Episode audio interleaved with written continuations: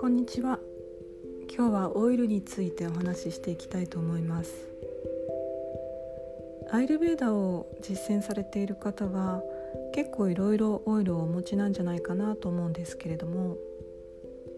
私はアイルベーダを勉強する前には焙煎ごま油と太白ごま油それからオリーブオイルを使っていましたでアイルベーダーを勉強し始めてここに2種類増やしたんですけれどもそれがギーとココナッツオイルになりますでこういったオイルをどういうふうに使い分けていくかっていうのをお話しするお話しするんですけれどもまずギーっていうのはアイルベーダにおいてはとっても大切にされているオイルになります。と、全ての油脂類の中で最も優れている。それは食用としても治療にも優れているというふうに言われています。でまずギーって何ですかっていう方もいらっしゃると思うんですけれどもこれは無塩バターを煮詰めてあの不純物となる水分とかタンパク質とか乳糖なんかを取り除いたものになります。一般的にもあの浸透してきてはいるようなのであの既製品が売られてると思うんですけれども私も最初はギーイージーっていうのを使い始めましたけれども最近はあのグラスフェッドバターあの牧草を食べて育った牛のミルクで作られたバターなんですけれどもそれを買って自分で煮詰めて作っているんですけれどもあのいろいろな優れた効果があるとは言われてるんですけれども特にあの消化力を高めてくれる唯一のオイルというふうに言われてるんですね。それから冷静の性質が高いので熱を取り除いてくれるんですねなのであのやけどに塗ったりっていうこともできますでギーをどんな風に使うんですかって思う方もいらっしゃると思うんですけれどもの食用に使う場合はバターとかあのその他のオイルと同じように使っていただくことができるので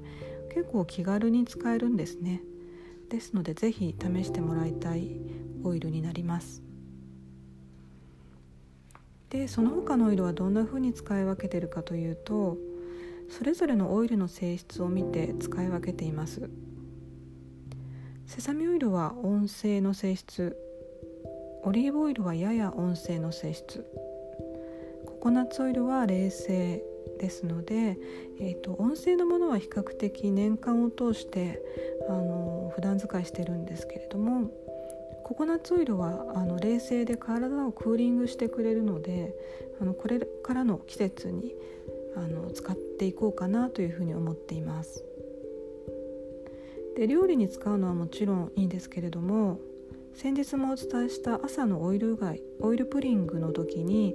あのセサミオイルを使っていたものを最近はココナッツオイルに切り替えて使ったりもしています。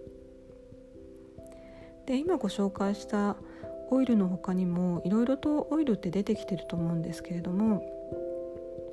でそのオイルの使っている素材それが育った環境を考えると大体温性なのか冷静なのかっていうのはあのおのずと分かってくると思うのであの南国のものは割と体を冷やしてくれたりとかすると思うんでそういったことの性質を考えると使い分けがしやすいかなと思います。えーと、とアイルベーダではオイルを食用にもケア用にも使うので私はあんまりこう既製品のオイルみたいのをあれこれ試さなくなっていて結構経済的かななんていうふうにも最近思っています。であの焙煎ごま油あの茶色いごま油はケアではあの使わないのであんまり料理では使わなくなったかなとも思ってるんですけれどもこれからもいろいろオイルの性質をあの知っていろいろ使い分けていきたいなというふうに思っています。今日はオイルの話をさせていただきました。